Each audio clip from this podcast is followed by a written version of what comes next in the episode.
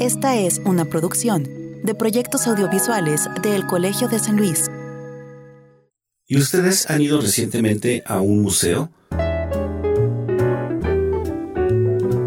De acuerdo al Atlas de Infraestructura Cultural publicado en el 2010, más de la mitad de los mexicanos y mexicanas no habían puesto nunca un pie en un museo, con todo y que México es un país con una red museográfica importante.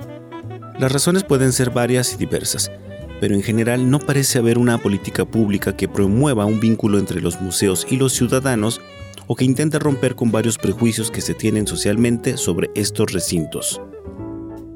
A nivel estatal pasa más o menos lo mismo.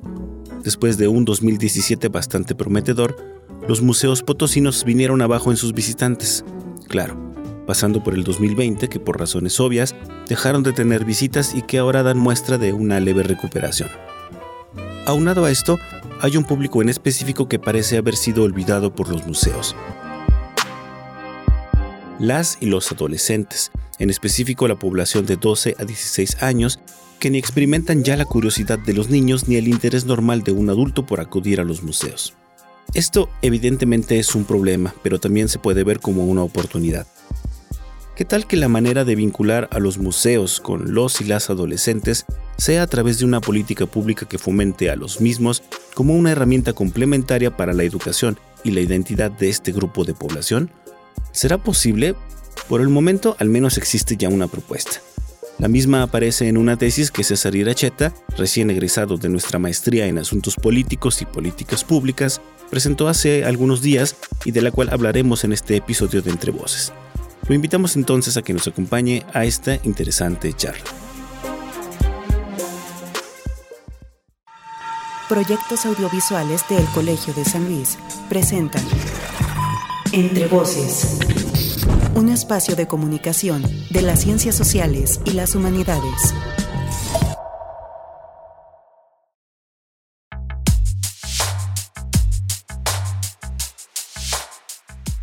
Bienvenidos y bienvenidas a un episodio más de Entre Voces, el espacio de comunicación de las ciencias sociales y las humanidades del El Colegio de San Luis, Centro Público de Investigación de El CONACID.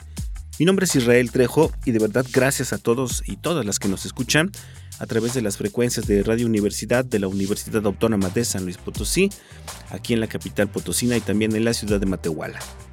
Gracias también a quienes nos oyen los viernes en la radio del Colmich y a quienes nos escuchan ya en plataformas digitales y nos ayudan a compartir estos contenidos. Les recuerdo que estamos en Spotify, en Mixcloud y también estamos en Google Podcast. Vamos al museo. Los museos como herramienta para la equidad cultural y educativa en estudiantes de 12 a 16 años de la ciudad de San Luis Potosí es el título de la tesis que presentó César Iracheta hace unos días en su examen de titulación de la maestría en Asuntos Políticos y Políticas Públicas del Colegio de San Luis. Además de que ya es maestro por el Colsan, César tiene ya varios años dedicado a la divulgación de la ciencia, por lo que el tema de su tesis me pareció sumamente interesante, tanto que decidí invitarlo a Entre Voces apenas supe que concluía su titulación.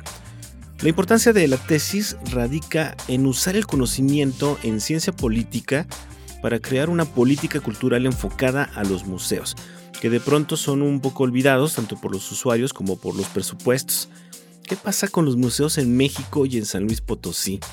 ¿Qué pasa con ellos que no logran conectar con los adolescentes? Algo de eso veremos en la charla que está por comenzar, pero antes eh, los invito a que conozcamos un poco más de nuestro invitado en la sección de Semblanza.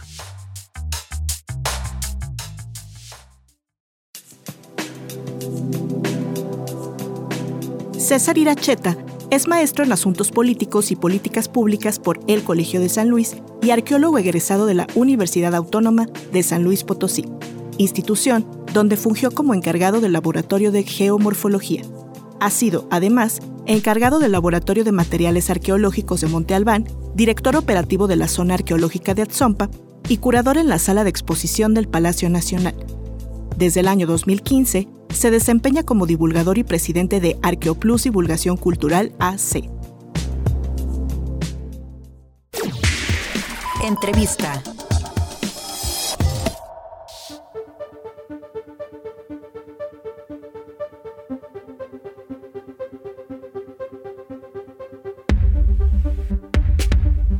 Le doy ahora sí formalmente la bienvenida a la cabina del Colegio de San Luis a César Iracheta. Bueno, así lo conocemos todos, César Iracheta de formación arqueólogo y lo conocemos también así eh, en todo este grupo de divulgadores que, trabajamos desde hace rato aquí en San Luis Potosí y quien ahora pues se, se, aventuró a hacer una maestría aquí en el Colegio de San Luis, la maestría en Asuntos Políticos y Políticas Públicas y recién acaba de egresar recién acaba de hacer su examen profesional, recibir su título de maestro precisamente, con un proyecto que además me gusta porque involucra precisamente la parte de, divulgación que se llama Vamos al Museo, los museos como herramientas para la equidad cultural y educativa en estudiantes de 12 a 16 años en la ciudad de San Luis.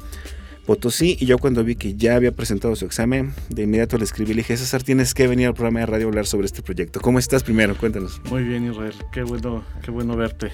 Igualmente, y qué bueno que, nos acompañas para hablar de un tema que a mí por, por, vocación natural me interesa, ¿no? Que tiene que ver con la divulgación. Digo, yo generalmente he percibido los museos eh, principalmente como una herramienta de divulgación, aunque tú mismo nos irás platicando en la entrevista que históricamente también han cumplido otro tipo de de funciones y sobre todo en el caso de San Luis Potosí me parece un tema pertinente, ¿no? Porque tiene que ver con generar una política cultural, una política pública cultural eh, que le dé mucho más eh, conexión a los museos con eh, su usuario final, ¿no? Que es el público y tú te además te enfocas en un grupo de edad que es un grupo complicado, sobre todo ahora mismo porque tienen, digamos, otros distractores, otras cosas en qué poner la atención y de pronto yo estaría de acuerdo en que hay un distanciamiento entre este grupo de edad y en general en, los museos en San Luis Potosí. Pero antes de, hablar del caso potosino, creo que podemos irnos de lo general a lo particular y sí me gustaría que nos platicaras un poco, em, y tú lo planteas en tu tesis, cómo ha sido históricamente la evolución de los museos y cuál ha sido su papel o sus distintos papeles de pronto en las distintas partes del mundo y sociedades, tomando en cuenta ¿no? que ha tenido así una, evolución importante. Pues es, es, importante entender desde el concepto del museo, ¿no? Desde el principio, museo o la palabra museo nos habla del lugar de las musas, era este lugar donde se iba a ver arte, ¿no? Se iba a ver esta, estas manifestaciones maravillosas de grandes maestros, ¿no? Como Da Vinci, como Susan, Goya, Van Gogh, entre otros tantos. Al principio se comienza como casas, los ricos llegan y, compran cosas, ¿no? Compran estas obras de los grandes maestros y las tienen en una sala de su casa y, e invitan a sus, a sus amigos, a sus conocidos a que, a que los vean, ¿no? ahí inicia un, museo. Así se inicia la, la concepción de un museo con el paso de los años, pues ya empieza a cambiar muchísimo esta, esta concepción. sigue siendo para las élites, todavía para el siglo XVIII sigue siendo para las élites, pero pues ya aquí en México un visionario como Maximiliano empieza a pensar que los museos deben de ser también públicos, no tienen que ser para las masas. Cuando llega Maximiliano aquí a, México, pues él dice, vamos a dividir la, ciencia en tres ejes, ciencia, tecnología, cultura y literatura. Así se dividía. Y los museos entraban en cultura. Y, lo que quería él era que la gente de aquí de México, la, gente indígena sobre todo, e, el, mestizo, entrara a los museos para que entendiera también su pasado. Seguimos con los años y llega las, ideas de Porfirio Díaz, de que esta, esta idea de identidad nacional debería de estar ligada con la educación y se fue como generando ciertas instituciones para, lograr eso. Ya después, pues pasan los años 40 y viene la guerra, la, Segunda Guerra Mundial, y se empiezan a dar cuenta que, la, que el patrimonio estaba en peligro, en peligro de ser destruido, con, todos estos robos que hicieron los, los nazis, que hicieron estos, estos personajes en, Europa, en donde se robaron piezas tan importantes como el panóptico de Van Eyck, que estaba en Bruselas, eh, la, Madonna, ¿no? si, si, tienen chance vean la película de, Operación Monumento, que ahí habla un tantito de, eso. Y, se crean institutos o instituciones como la UNESCO y el ICOM, que, que se encargan de hacer políticas para resguardar este patrimonio cultural ya ahí empieza como a hacer esta, esta red de ayuda para el patrimonio y México entra muy bien en estos dos institutos porque los dos eh, ven a México como una casa. El ICOM, su fundación es aquí en México. Y la UNESCO, el primer presidente o el primer este, secretario general de la UNESCO es mexicano, ¿no? Es el gran Jaime Torres Bodet, que es el, el creador de muchas políticas culturales, político, abogado, este, em, una, una, persona muy culta, un, un académico completamente, un, diploma, un, un diplomático excepcional y ya de ahí se empieza también pues esta parte de la, de la profesionalización de la cultura en México, ¿no? Empezamos a, a generar museos en México, empezamos a crear museos, eh, se empiezan a, descentralizar también, que eso es bien importante. Uno quería ver un museo y tenía que ir a fuerza a la Ciudad de México.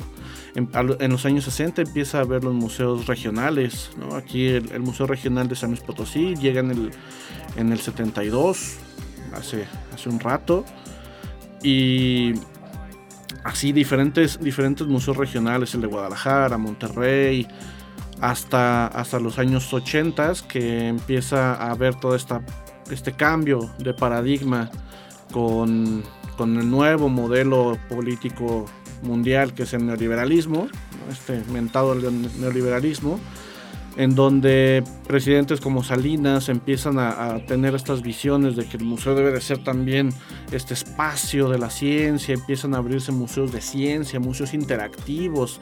El, primer, el primer museo interactivo aquí en, en, México fue Universum, que, esto, que está en la UNAM, ¿no? Este es el primer, incluso el primer museo interactivo de ciencia de América.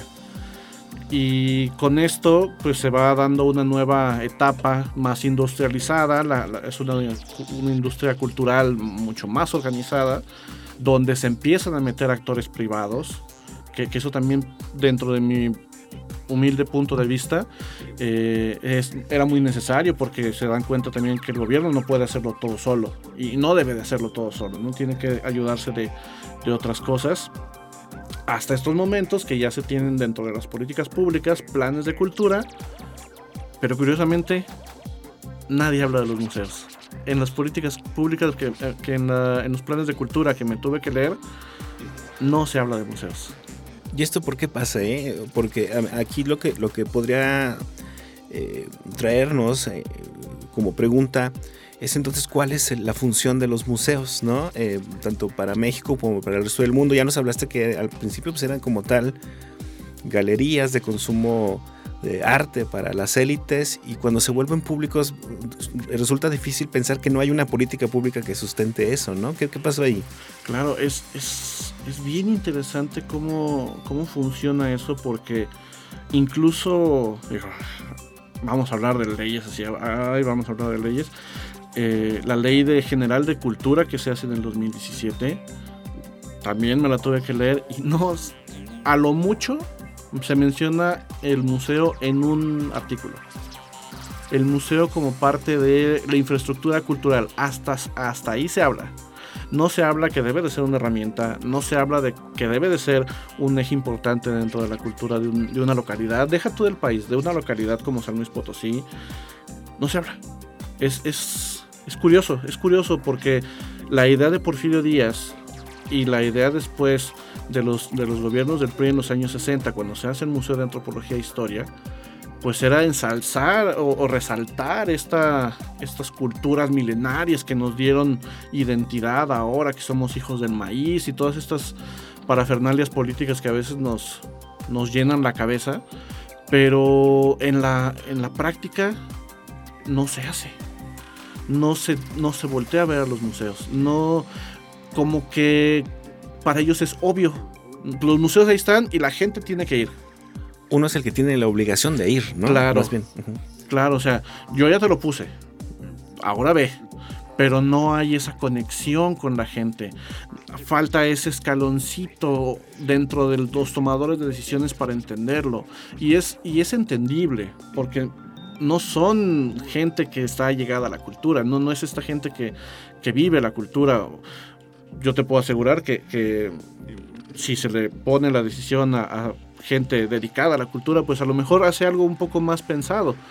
Pero pues al final de cuentas se nota también la forma de hacer política dentro de cómo se hace un museo. Porque tampoco se, pensaba, ok, vamos a hacer este museo, ¿para qué? El único que yo te puedo decir es el Museo de Antropología e Historia y hace unos pocos años, en el 2011, el Museo Maya de Cancún, que son los, las grandes joyas de la corona del Instituto Nacional de Antropología e Historia. Pero fuera de eso se hacen museos pues porque se me ocurrió o, o por cuestiones políticas, porque quiero dejar mi sello. Pero no se piensa, ok, ¿cómo va a ir la gente? ¿Cómo lo voy a enganchar? Se debe de hacer también un trabajo de marketing brutal para convencer. Eso es, eso es, es la parte importante o la parte interesante de, sí, hay muchos museos y qué padre, México, la Ciudad de México es el país de Latinoamérica que más museos tiene. ¿Y la gente? Más o menos, ¿cómo, estamos en esa situación, este, César? ¿Cuánta gente va más o menos a los museos? ¿Cómo estamos en número de museos? Es el más, México es el país que más museos tiene, dices, este, en infraestructura, en presupuestos. Y también háblanos un poco de estas barreras, ¿no? Porque creo que muchas de estas barreras que generan esta distancia entre el público y los museos son provocadas por las mismas políticas culturales y a veces por la misma idea o percepciones en general que tenemos de los museos y que los museos creo que pocos se han preocupado en, derribar, ¿no? Sí, fíjate que en el 2008 sale el último, creo que el único, Atlas Nacional de Infraestructura Cultural, que es muy interesante, muy interesante de leer. se junta estadística y cultura, cosas que nadie quiere leer. este, ahí se mostraba que San Luis Potosí tenía una infraestructura de museos media, digamos que media tabla. ¿no? Hay, un, hay un promedio que dice que debe de haber un museo por cada 100.000 habitantes. Nosotros ahorita en la ciudad tenemos 9, 10 museos, de los cuales 8 son son estatales, los, maneja el gobierno del estado, y uno es federal, que es el Museo Regional de, San Luis Potosí, que es manejado por el INA. Y la gente, digamos, aquí tenemos casi 900 mil personas, tanto San Luis Potosí con área conurbada, un millón cien, ya si nos ponemos muy quisquillosos con Cerro San Pedro y los alrededores. Y es triste, si se puede llamar, y se puede hacer este ejercicio de, denominar triste que los museos como el Cosío aquí en, San Luis, como el del ferrocarril, no llegan ni al medio millón de visitas al año. El, el no llega ni a las 60 mil visitas al año. Cosa bastante rara sabiendo que San Luis Potosí se denominaba una ciudad muy culta. Y se vio esto todavía más afectado por la pandemia. ¿no? Claro. A, los últimos cinco años, que fue mi investigación, del 2018 a la fecha, bueno, 2017 a la fecha, eh, los números en esos museos bajaban de una manera brutal. ¿no? 2017 tenían un promedio, pues es que también depende, ¿no? El laberinto se mantiene como en números altos porque pues, es un museo interactivo. Después le seguía el, el ferrocarril, estamos hablando de unas 250 mil visitas al año. Después el Leonora Carrington con unas 110 mil. Y de ahí el cocido nos vamos hasta abajo, ¿no? Con, menos de, de 60 mil visitas en un año. El, año bueno fue el 2017, que fueron 78 mil visitas. Pero de ahí se fue para abajo. Ahorita está queriendo otra vez agarrar eh, fuerza, pero pues es que también los presupuestos son locales. ¿no? A veces se nos explica que el dinero no es problema, y, sí, el dinero sí es un problema pero es un dinero mal empleado. Es, un dinero a lo mejor que está siendo sesgado para muchas otras cosas o, está siendo mal distribuido hacia su publicidad. Eh, yo, yo me pongo a imaginar un, un sinfín de, de, posibilidades que pueden hacer los museos para atraer a esa gente.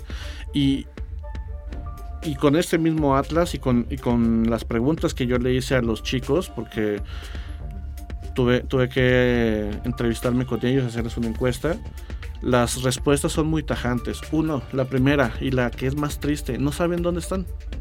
No saben dónde están los museos. Uno habla con los taxistas cuando tenía que ir al, al museo Cosío sobre todo, que ese es el que más me gusta a mí personalmente.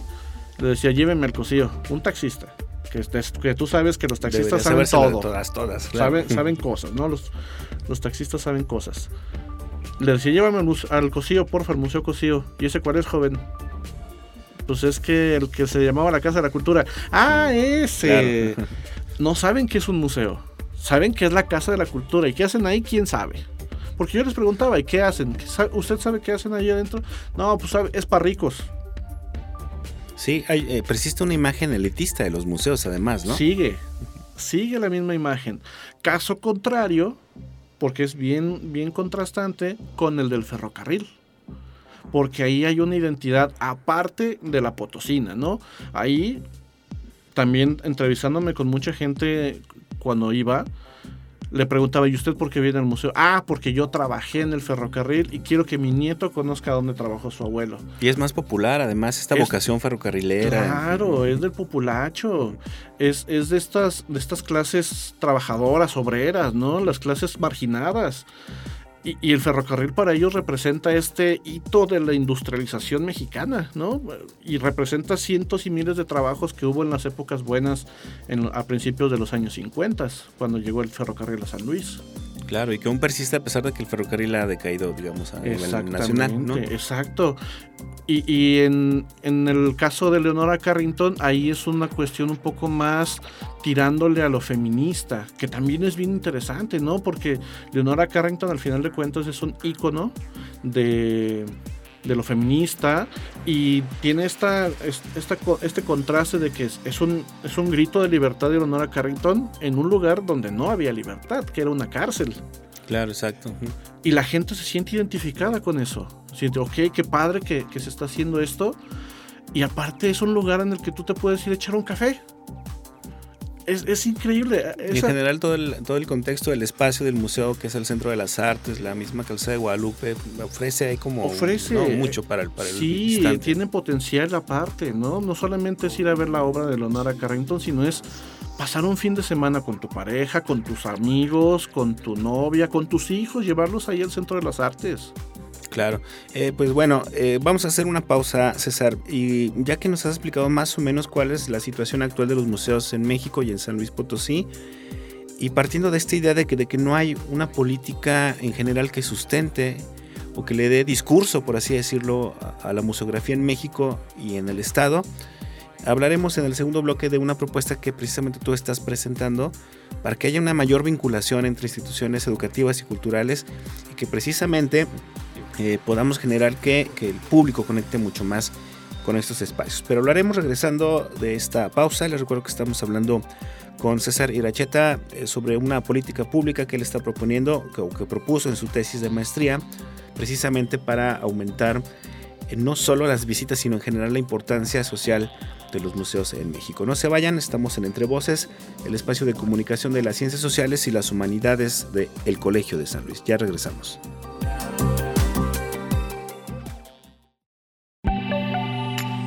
Estás escuchando Entre Voces, el programa de radio del Colegio de San Luis.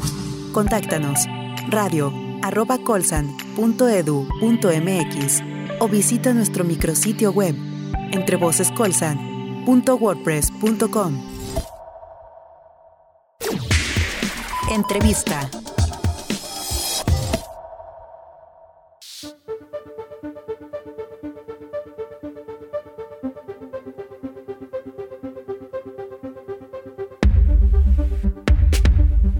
Estamos de regreso en Entre Voces, el espacio de comunicación de las ciencias sociales y las humanidades del Colegio de San Luis. Qué bueno que siguen con nosotros.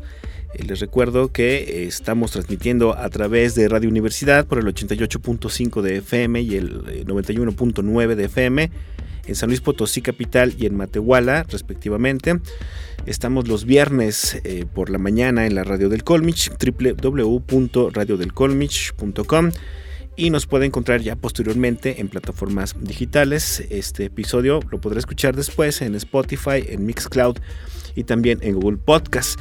Mi nombre es Israel Trejo, los saludo nuevamente y les recuerdo que charlamos con el maestro, ya el maestro César Iracheta, egresado aquí de la maestría en asuntos políticos y políticas públicas del Colegio de San Luis, eh, que presentó como tesis un proyecto que se llama Vamos al Museo, los museos como herramientas para la equidad cultural y educativa en estudiantes de 12 a 16 años en San Luis Potosí. Y antes de continuar con la entrevista, y ya que le comenté que esto saldrá posteriormente en plataformas digitales, si quieres saber exactamente dónde encontrarnos y todo eso, porque en Spotify ahorita también hay mucha oferta también de, de podcast y este tipo de cosas, lo voy a invitar a que nos visite en nuestras redes sociales. Estamos en Facebook como Colsan Media y nos encuentra también en Instagram con el mismo nombre, Colsan Media. Ojo, no somos, digamos, la página oficial del Colegio de San Luis, sino somos más bien una página, eh, digamos, propia del área de proyectos audiovisuales del Colegio de San Luis, que precisamente se encarga de difundir más bien tipo de, este tipo de materiales audiovisuales relacionados con eh, la divulgación del conocimiento. Entonces búsquenos por ahí y ahí va a encontrar mucha información de cómo puede escuchar eh, no solo los programas de radio que se transmiten en vivo, sino también cuando estos ya están en las plataformas digitales. Y bueno, César, pues para seguir un poco con, esta charla eh, y, e irnos ya de lleno con, con, tu propuesta, lo que has presentado, tú en tu hipótesis presentas una correlación entre esta, esta poca afluencia que hay de los jóvenes, principalmente adolescentes, a los museos y otro tipo de problemáticas, ¿no? Como, em, digamos, el fortalecimiento de una identidad regional y local y también ciertos eh, problemas eh, enfocados a la educación o a la deserción incluso escolar, ¿no? ¿Cómo, cómo llegaste a esta, a esta problematización y a, esta hipótesis? Pues revisando la literatura eh, me di cuenta que esta etapa de la vida que todos pasamos eh, es a veces un poco olvidada por ese tipo de instituciones. Todos los, todos los programas o todas las exposiciones o las actividades que se hacen en los museos o son para muy jóvenes, público infantil, o son para adultos, pero no hay nada en medio. Y, estos jóvenes, de acuerdo con muchos autores, están en esta brecha de pasar del juego al, conocimiento adquirido por, por, método científico, ¿no? Este, este lapso de tiempo en el que están en secundaria y están entendiéndose ellos y están entendiendo también cómo está funcionando el mundo. Viendo ya en datos duros, eh, hay un promedio en San Luis Potosí de unos 60 mil alumnos de secundaria actualmente, ¿no? Contando a lo mejor las periferias, pues estamos hablando de unos 70 mil alumnos de, secundaria. De esos, el, índice de deserción es como del 6%, o sea, como, como unos 4 mil alumnos están desertando y casi el 75% de ellos tiene una finalización adecuada de su secundaria. No estamos hablando de que 25-20% de ellos finalizan, como diríamos en, la, en el argot popular, zancochados, ¿no? No, no tienen como esta, esta formación generalizada o complementaria con otras áreas. Y hablando de las ciencias, pues estamos todavía peor, ¿no? Si nos remontamos a las épocas del PISA, ¿no? De las pruebas PISA, pues entendemos que no sabemos ni leer ni sumar. Sí, sí, sí, preocupante realmente. Es, muy preocupante. Entonces yo formulo mi, hipótesis en que este, este grupo social que tenemos aquí en San Luis Potosí debe de ser atendido y los, los museos deben de servir como herramienta. No como, no como un lugar donde te eduquen, sino como una herramienta para las escuelas y que los contenidos del museo se adecúen con los contenidos de las escuelas, del contenido educativo de secundaria. Esa es, mi, hipótesis.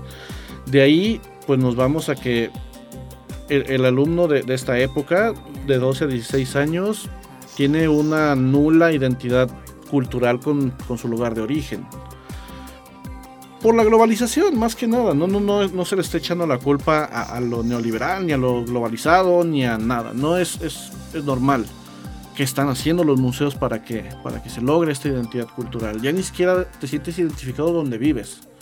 Pues menos te vas a sentir identificado con tu, con tu cultura local. Ahí es donde se meten los museos. O sea, para ti la propuesta sería que el, que el museo tendría que ser una herramienta complementaria a lo educativo, por así decirlo, eh, y también a cuestiones más como culturales, ¿no? O sea, que funcionen y además de manera vinculada, o sea, que hay un proyecto general de los museos para que apoyen todo esto y no cada quien en su intento individual desde su trinchera, ¿no? Claro. Eh, la propuesta va desde unificar cosas que a lo mejor pueden ser imperceptibles como la tipografía de sus cédulas, porque todos lo están haciendo como Dios les da a entender, con sus recursos o con sus limitantes, pero lo están haciendo de una manera aislada. Y para hacer un esfuerzo en conjunto deben de también unificar hasta ese tipo de cosas. Eh, los contenidos deben de ser este, pensados para, ayudar a hacer este complemento en, la educación. La gente que trabaja ahí debe de pensar que va a ser un complemento para la educación porque, mira, a mí me tocó ser un chico de servicio social en, la época de licenciatura. Fui a donde me gustaba, pero hay chicos que van ahí solamente por su papel, ¿no? por decir que cumplieron con un servicio social y no se sienten como eh, identificados ni con el museo. ¿Qué trae como consecuencia eso? Que las visitas guiadas sean con un chico sin experiencia o sin capacitación competente o simplemente lo hacen porque tienen que hacerlo. Y eso pues merma el, el, objetivo de esto, ¿no? Ahí también va, va dirigido a la política pública para que sea también observar al museo cómo está dentro su estructura, su estructura interna y que la gente que se dedica a hacer esta conexión con los visitantes, en específico con los chicos de 12 a 16 años, eh, haya estas relaciones de apropiación del conocimiento. Eso trae como consecuencia una relación de apropiación y de identidad cultural, ¿no? Porque entonces ya a partir de la experiencia, el chico va a decir, oye, güey, ¿qué crees? Fui al museo, hicimos esto, esto y esto. Ah, qué chido, ¿cuándo va a haber? Pues a lo mejor la próxima semana hay otra cosa. ¿Dónde lo checo? En Facebook. Pero, ah, ¿qué crees? Que la publicidad en Facebook está mal segmentada, está eh, dedicada solamente a cuestiones institucionales y no es así tampoco. Claro, hay que, hay que, hay que enfocar este marketing que tú dices hace rato precisamente en este tipo de públicos, ¿no? Claro, porque eh, al final de cuentas, eh, si hablamos en, términos económicos, ese es tu mercado, ese es tu nicho de mercado. ¿Por qué no lo vas a atender? O sea, al final, si, estás, si te están haciendo un presupuesto incluso para comunicación social, pues métele coco, hijo. Métele, métele así tantita cabeza a ver cómo, cómo me gustaría a mí si yo tuviera 15 años. ¿Cómo me gustaría hacerlo? Hay que hacer también ese trabajo de empatía. Y, claro que se tiene que hacer con los recursos que se tienen. Tampoco es, es, una, es una petición de, y queremos 200% más de presupuesto. No. Si ya se tiene los 5 pesos, pues vamos a ver qué se hace con esos 5 pesos. Pero hacerlo bien. O hacerlo con un objetivo. Que, que, muchas veces ese es un problema de los museos. Que no hay un objetivo. ¿Qué queremos lograr para este año? ¿Qué queremos? ¿Cuánto queremos aumentar de públicos? ¿Queremos tener públicos cautivos? ¿Queremos aumentar nuevos públicos? ¿Dónde va a, dónde va a ir nuestro discurso este año? No, no se hace. A, a, pesar de que tienen algunos lineamientos del ICOM, que hablamos en el segmento pasado, de que el ICOM se encarga justamente de regular algunos de estos lineamientos, sobre todo en mayo, que es el Día de los Museos, y que es el único momento en el año que se ponen de acuerdo. Claro. Y esto debería ser más constante, ¿no? Me imagino, ¿no? Claro. Oye, pero tú no llegaste a estas conclusiones nada más porque sí, tú desarrollas toda una metodología, ¿no? Porque lo van a pensar, este es, que a lo mejor está hablando desde lo pasional. Sí, o desde el corazón. No, no, no. Pero tú eh, hiciste encuestas, entrevistas, ¿no? Platícanos un poco de cómo fue esta parte metodológica para obtener esta Pues fueron cinco, cinco, ejes. Yo, yo hice cinco ejes. La primera fue una, una revisión bibliográfica, como toda investigación científica. Después se, se fue con, con, el público al que, cual yo quería este, atacar ¿no? en, esta cuestión de políticas públicas. Eh, se hizo encuestas, encuestas digitales. Tuve que ir tanto a sectores públicos como a sectores privados, porque al final de cuentas mi lema es que la cultura es de todos, no hay que, no hay que diferenciarla. Eh, se analizó este, estos datos mediante un software eh, de análisis de datos cuantitativos.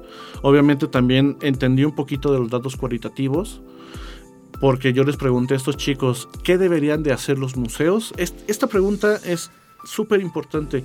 ¿qué deberían hacer los museos para que haya más gente? Y los chicos, el 90% de los chicos de escuela pública y privada me dijeron mejor publicidad. Con eso te dice todo, porque si no hay buena publicidad, si no muestras tu trabajo, no va a ir gente. Después de eso, pues ya eh, se analicé los museos por, por, estudios de caso, que en este caso elegí cuatro. Elegí el Cosío, por ser el museo más antiguo y el que tiene la colección de arte más importante de San Luis Potosí. Elegí el Museo del Ferrocarril porque demuestra este pasado industrial potosino. Escogí el Leonora Carrington por este nuevo tipo de museos de la nueva ola, ¿no? este nuevo tipo de museografía y elegí el laberinto porque es el museo interactivo de ciencia, ¿no? Entonces, si te das cuenta, son cuatro ejes importantes de la educación. Arte, patrimonio histórico, patrimonio industrial y tecnología, porque al final de cuentas el, ferrocarril fue innovación tecnológica, eh, cuestiones feministas o esta nueva ola de, de, corrientes filosóficas y políticas, y ciencia, que son ejes importantísimos para la educación. Después hice una, comparación entre los planes curriculares de secundaria y los contenidos de los museos. Entonces ya, hice, bueno, en primer año, ok, biología puede ser complementario con el Museo del, Laberinto. Historia con el Museo del Cosío. Eh, química con el Museo a lo mejor, también del laberinto y poquito del ferrocarril, porque hablamos de termodinámica, vapor, eh, entre otras tantas cosas. Y así lo fui, lo fui haciendo. Y, y la última, pues fue, era la, la, propuesta de política pública, que eso fue, digamos, el compilar todo este, este altero de datos para, para comprenderlo y encapsularlo en una propuesta que se pudiera hacer para los tomadores de decisiones. Claro, y en ese sentido, ¿cómo quedó la propuesta? Entendiendo que ahí también hay como una...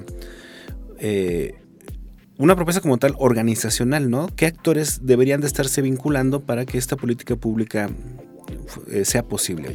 Así es, pues eh, en sí lo dividí en tres tipos de actores, que son los internacionales, que en este caso es el, la UNESCO y el ICOM, los locales o los federales, por así decirlo, que es obviamente CEP y, el, y Secretaría de Cultura, con toda esta parte de las leyes de educación y las leyes de cultura, y los locales, que es la Secretaría de la CEGE, aquí en, San Luis Potosí, que es el, la Secretaría de Educación del Gobierno del Estado, eh, los museos o la Secretaría Estatal de Cultura, y las escuelas en general. Y del otro lado, pues tenemos a los padres de familia, organizaciones no gubernamentales que ayuden también como este, este vínculo entre las escuelas y los museos.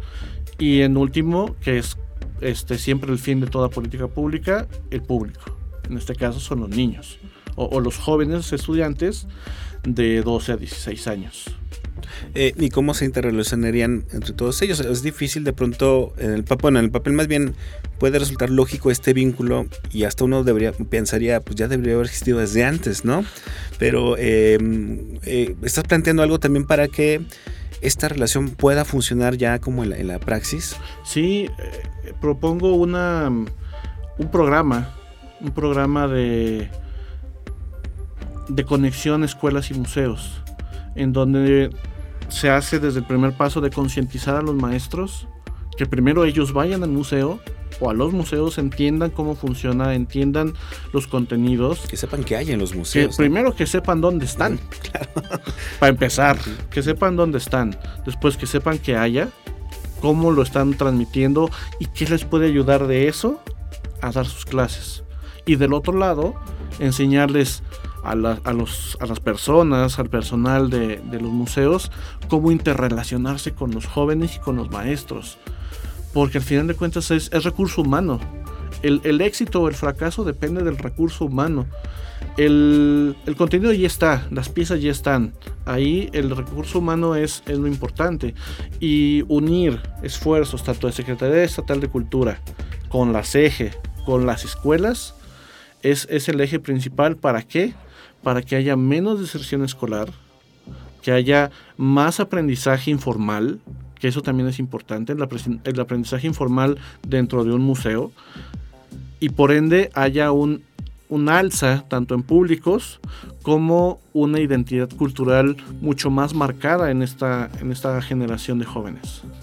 Y esto, me imagino, tiene también otro fin detrás, ¿no? Tú lo decías hace rato, hay que trabajar con lo que se puede. O sea, de inicio, tal vez no, no se podría plantear como tal un aumento de presupuesto, sino una mejor vinculación entre todas estas áreas, pero que al final se podría eh, traducir sí en una mejora de los presupuestos, ¿no? Claro, inclusive si llegara a ser, este, diría mi abuela, Dios mediante, si llegara a hacerse esta esta política pública, eso da pie para muchas cosas. Aumento de presupuestos, generación de nuevos museos. ¿Por qué? Porque los públicos nuevos o los públicos que ya estaban van a entender que tienen una nueva visión los museos y que pueden ver cosas nuevas a lo mejor cada mes. Porque ese era uno de los problemas también. El museo no renueva tan seguido su, contenido. No que cambien la sala, sino cómo lo das. Claro. cómo, cómo, tú lo das. Esta persona que se encarga de hacer el taller, de hacer el curso. Al final de cuentas, un museo es un lugar de conocimiento. Informal, pero conocimiento. Entonces, claro que se puede, se puede ver hacia adelante, se pueden hacer eh, métricas medibles, ¿no? Por eso lo, hice eh, aprendiendo aquí en, la, en, la, en el colegio, basándonos en evidencias, ¿no? Las evidencias dan datos y los datos se pueden decir, bueno, estos datos nos dieron, ¿qué quiere decir? Que podemos hacerlo mucho mejor si me das más presupuesto, porque vamos a tener mucho más recurso, traemos mejores especialistas y lo vamos, este, lo vamos haciendo como una maquinita, como se hace en otros lugares. Eh, como en, Berlín con esta isla de los museos o, o en Ámsterdam. O sea, claro que uno tiene ideas utópicas, pero ¿por qué nosotros no podríamos? Pues de entrada, si, si no se plantea como una buena propuesta, pues eh, estaríamos todavía más lejos de, llegar a esta mejora. Y aquí ya para, para ir cerrando un poco la, charla, César, eh, todo lo, que has platicado durante la entrevista me hace eco en la cabeza porque hemos platicado también de esto, de esta problemática desde la divulgación de la ciencia, ¿no? ¿Qué tanto estamos los divulgadores desvinculados de las necesidades de las audiencias o del público. Es decir, hay una tradición, una tradición ya de hace varias décadas de divulgación de la ciencia en México, pero muy enfocada a tú tienes que escuchar lo que yo te quiero decir y poco nos ponemos a escuchar lo que la gente quiere saber, ¿no? Es más o menos lo mismo, ¿no? Sí, claro. Claro, incluso hablando, dándome un cebollazo personal, este, he trabajado ya desde varios años con el Museo Cosío, justamente viendo las necesidades de, de, lo que se aprende en las escuelas ya con eso uno le, desarrolla, mira, vamos a hacer este tipo de talleres porque eso le va a ayudar a los chicos de tercero o a los chicos de secundaria a entender cosas. Yo lo hago desde el experimento. al final de cuentas, soy arqueólogo de licenciatura y entiendo la parte de la arqueología experimental, que cómo ayuda también a entender hasta ciertos procesos eh, modernos. Y claro que, que, muchas veces estamos un poco desvinculados con los chicos porque estamos como aferrados a que solamente voy a hablar de esto y esto será. No, hay que, hay que movernos, hay que eh, hacernos más versátiles. Entender también las necesidades del otro. Exacto. Y además me gusta mucho que, se esté planteando en términos de política pública, porque así como tú estás planteando una política pública encaminada a la promoción y a la vinculación museística con otras áreas importantes como es la educación, ¿por qué no pensar en una política pública también dedicada a la divulgación, ¿no? que, podamos como también empezar a resolver estos, eh, estos, estas brechas entre eh, los públicos y, los divulgadores desde la, la, política pública. Y además decir que, bueno, tú estás enfocado ahorita a los jóvenes de 12 y 16 años. Los museos tendrán que eh, aprender a resolver también cómo se vinculan con otras áreas, ¿no? Sí, claro, cómo se vinculan con, adultos, cómo se vinculan con niños, porque al final de cuentas el, el, vincularse con niños no es la publicidad para el niño, es la publicidad para los papás de esos niños, que, que son el público último. Es toda una, una eh, red de, incluso de publicidad que a lo mejor yo no, yo no entiendo, pero si uno se rodea con, los, con las personas que, saben de eso, pues claro que se puede. Y, claro que estaría padrísimo que se pudiera hacer incluso una de, de ciencia y tecnología o de divulgación, pues al final de cuentas tenemos una ley de ciencia y tecnología, ¿no? Claro que se puede ahí aplicar la, la política pública para que esto sea un eje también, ¿no? Somos herramientas de la educación y si estamos en esto es porque nos gusta traducir lo que dice la ciencia hacia las masas. Eso es bien necesario para, para esta parte de la educación informal. Exactamente. Y, para esta, esta parte de que el niño entienda cosas que a lo mejor en su aula no puede. Y qué mejor hablarlo desde diferentes lenguajes, porque también ese es el problema de uno, tienen que hablar diferentes lenguajes. No es lo mismo hablar un tema, pon tú, así un científico, termodinámica, a un niño de primaria, y tampoco es lo mismo hablar de primaria menor a primaria mayor.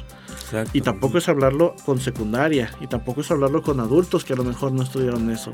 Uno tiene que ser, tener esa versatilidad para no generar más brechas. Exacto, segmentación de públicos como le llamamos en, algunos lugares, ¿no? Claro. Y lo resolviendo de esta manera. Pues bueno, se nos terminó el tiempo, nada más, nos resta que invitar a la gente que vaya a los museos. Los domingos son gratis además, ¿no? Los domingos son gratis, sí, los domingos son gratis. Creo que eso también es un, punto importante. La cultura no debe de ser gratuita. Según mi, muy personal punto de vista, la cultura no debe ser gratuita, porque cuesta. Todo eso tiene un costo. Todo cuesta. Hacer las, hacer las actividades tiene un costo. Está bien, estamos en, un tipo de política en el que hay un día gratuito, eso es bueno, creo que eso también aumenta los públicos, pero todo tiene un costo en esta vida. En la medida en la que puedan apoyar a los museos, vayan, ¿no? son, son importantes y creo que en general a todos les falta esa primera visita al museo para encontrar alguno de estos vasos vinculantes, ¿no? Sí, visítenos para que se les eh, para que se les prenda la chispita de la curiosidad, a ver qué hay, qué hay en otro. Exactamente. Vamos al siguiente, el, siguiente fin de semana. Claro, claro. Además es una buena actividad familiar por ahora que. excelente, excelente actividad familiar.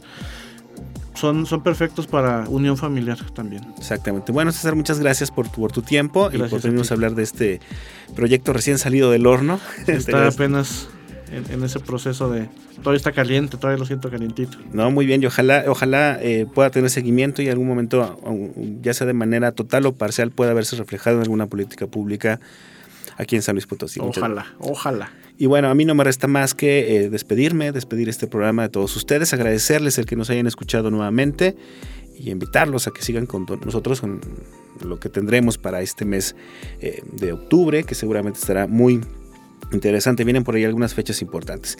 Eh, mientras tanto, pues me despido. Mi nombre es Israel Trejo y lo invito a que nos escuchen en el próximo episodio de Entre Voces, el espacio de comunicación de las ciencias sociales y las humanidades de el Colegio de San Luis. Hasta la próxima.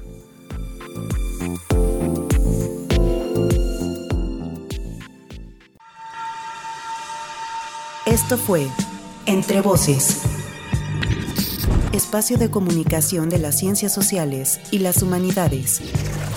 Producción. Proyectos audiovisuales del Colegio de San Luis. Conducción y contenidos. Israel Trejo Muñiz. Realización. Lucero Negrete Espino.